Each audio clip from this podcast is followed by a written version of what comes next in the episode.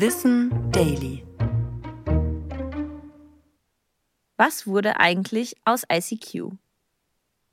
Der Messenger wurde 1996 von einem israelischen Start-up entwickelt und zwei Jahre später für 407 Millionen Dollar an AOL verkauft.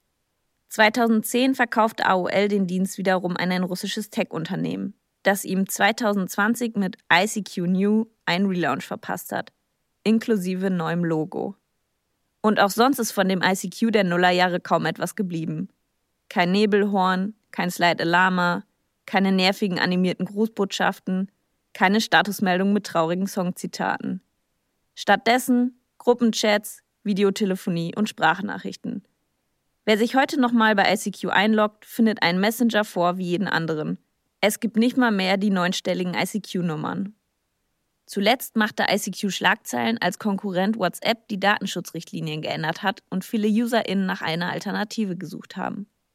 Durchgesetzt hat sich die Chat-Oma trotzdem nicht, zumal der Datenschutz auch bei ICQ zu wünschen übrig lässt. Bei diesem Geräusch bekommst du Gänsehaut? Dann bist du wahrscheinlich um die 30 und in dieser komischen Phase zwischen Erwachsenwerden und dem ständigen Gefühl, vollkommen lost zu sein. Genau darum geht es im Podcast Sind wir endlich da?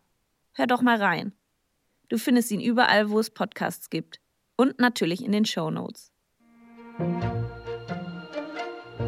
Ich bin Denise Fernholz und das war Wissen Daily, produziert von Schönlein Media.